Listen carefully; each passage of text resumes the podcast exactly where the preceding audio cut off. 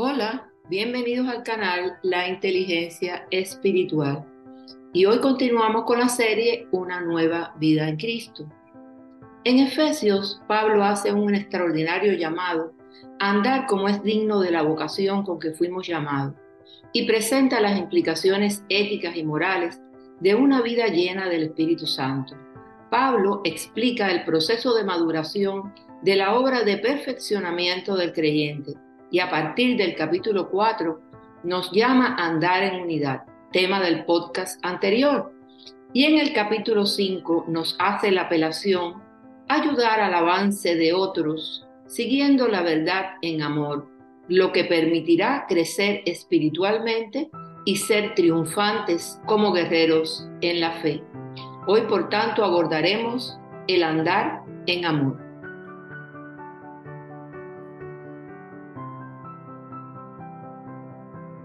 Sed pues imitadores de Dios como hijos amados, y andad en amor como también Cristo nos amó y se entregó a sí mismo por nosotros, ofrenda y sacrificio a Dios en olor fragante. Pero fornicación y toda inmundicia o avaricia, ni aun se nombre entre vosotros, como conviene a santos, ni palabras deshonestas, ni necedades, ni truanerías que no convienen sino antes bien acción de gracias, porque sabéis esto, que ningún fornicario o inmundo o avaro que es idólatra tiene herencia en el reino de Cristo y de Dios.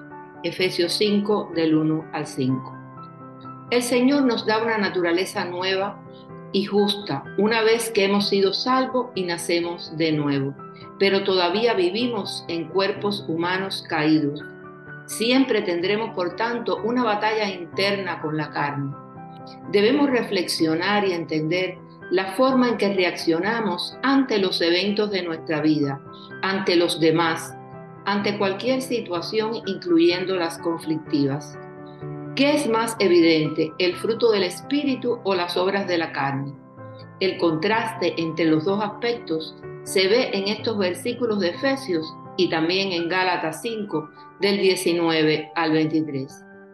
Y manifiestas son las obras de la carne, que son adulterio, fornicación, inmundicia, lascivia, idolatría, hechicerías, enemistades, pleitos, celos, iras, contiendas, disensiones, herejías, envidias, homicidios, borracheras, orgías y cosas semejantes a estas, acerca de las cuales os amonesto como ya os lo he dicho antes, que los que practican tales cosas no heredarán el reino de Dios.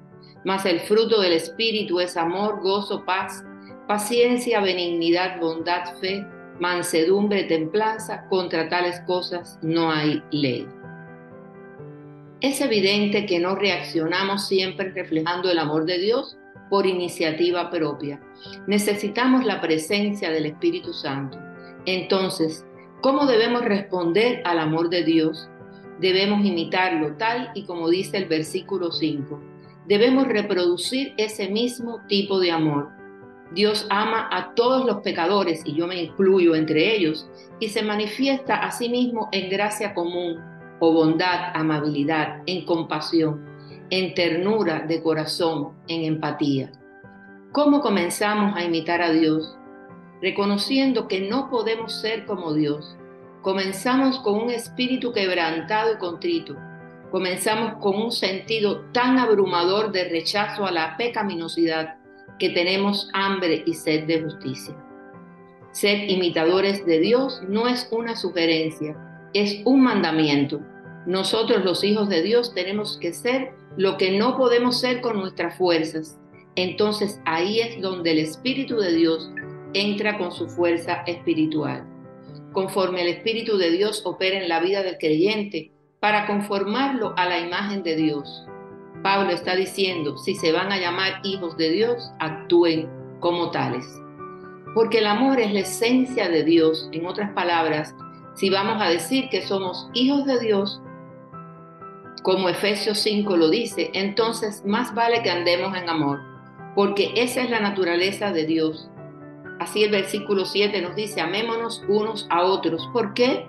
Porque el amor es de Dios. Esa es la razón. El amor es de Dios y nosotros Quienes somos hijos de Dios vamos a reproducir su naturaleza. La capacidad de amar depende de cuán profundamente percibamos el amor de Dios. La capacidad de perdonar a alguien depende más de cuánto sabemos que se nos ha perdonado.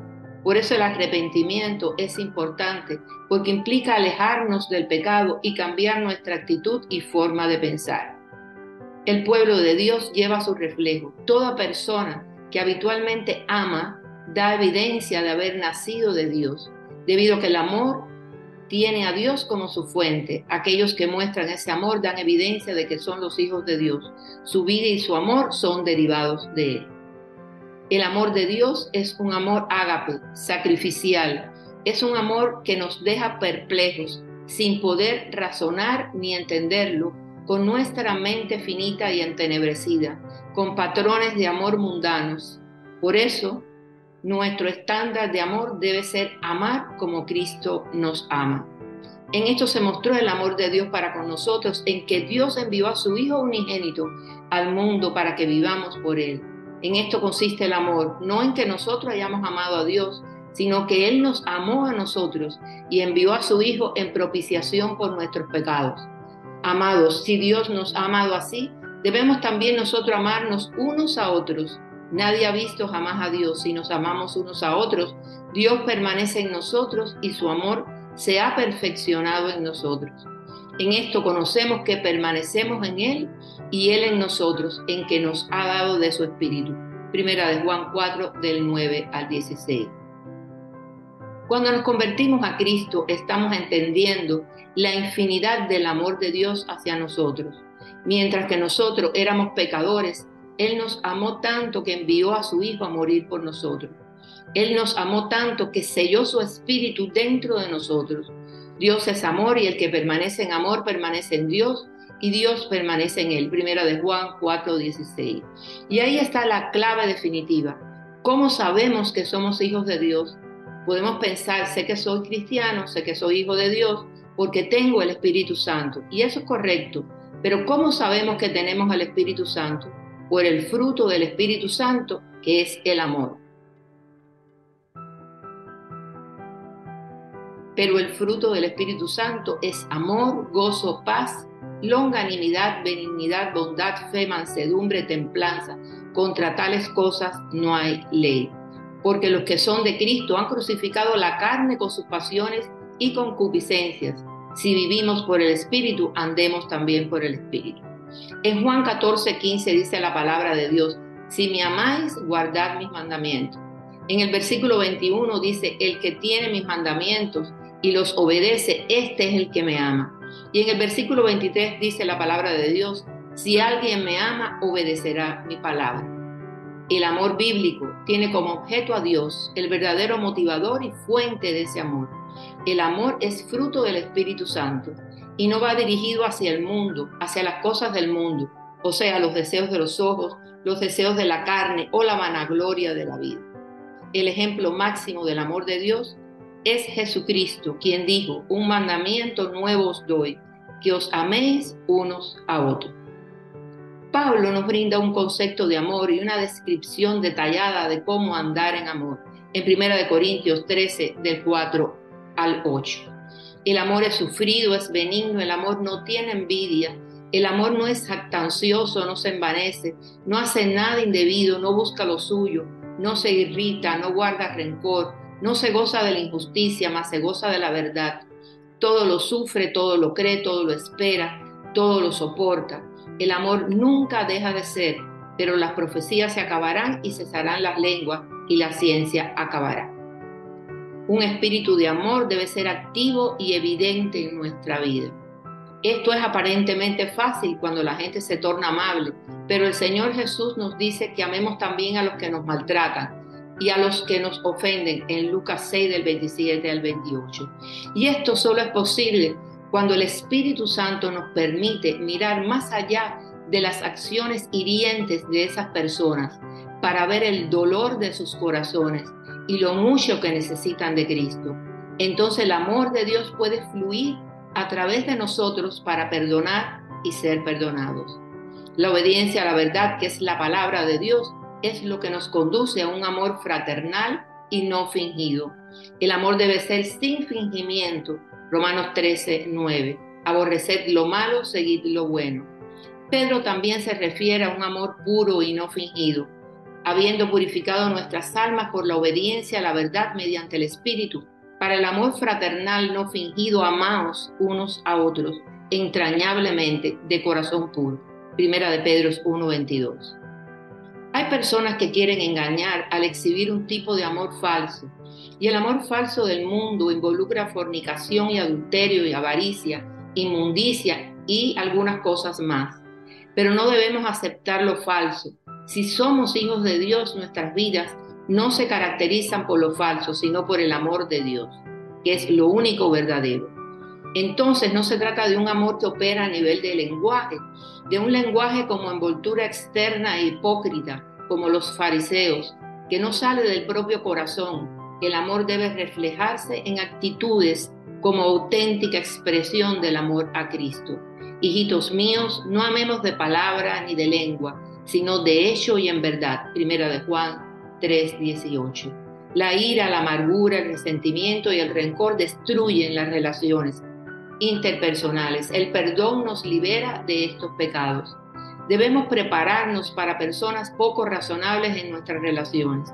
Siempre que uno responde a un conflicto, tiene que reconocer que otras personas pueden endurecer sus corazones y negarse a la comprensión y a los acuerdos, porque han llenado su corazón de rencor y no han drenado ese veneno.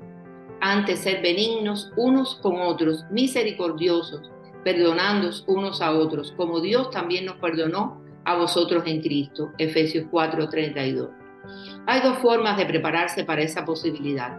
Primero hay que recordar que Dios no mide el éxito en términos de los resultados, sino en términos de la obediencia constante. Él sabe que no es posible forzar a otros a actuar de una manera determinada. Por lo tanto, no nos hace responsables de los actos de otros ni del resultado final de un conflicto. Lo que Dios espera es que obedezcamos con toda la fidelidad posible su voluntad revelada, tal y como dice en Romanos 12, 18. Podemos alejarnos del problema, del conflicto, con una conciencia limpia delante de Dios, no delante de las personas. Tal vez no podamos restaurar todas las relaciones tensas, pero sí es posible, en cuanto dependa de vosotros, estar en paz con todos los hombres Romanos 12, 18. El amor auténtico, no fingido, conduce a la obediencia y a vivir en la verdad que es su palabra. En esto consiste el amor, en que pongamos en práctica sus mandamientos. Y este es el mandamiento, que vivan en este amor, tal como lo han escuchado desde el principio. Segunda de Juan 1, 6. Gloria a Dios.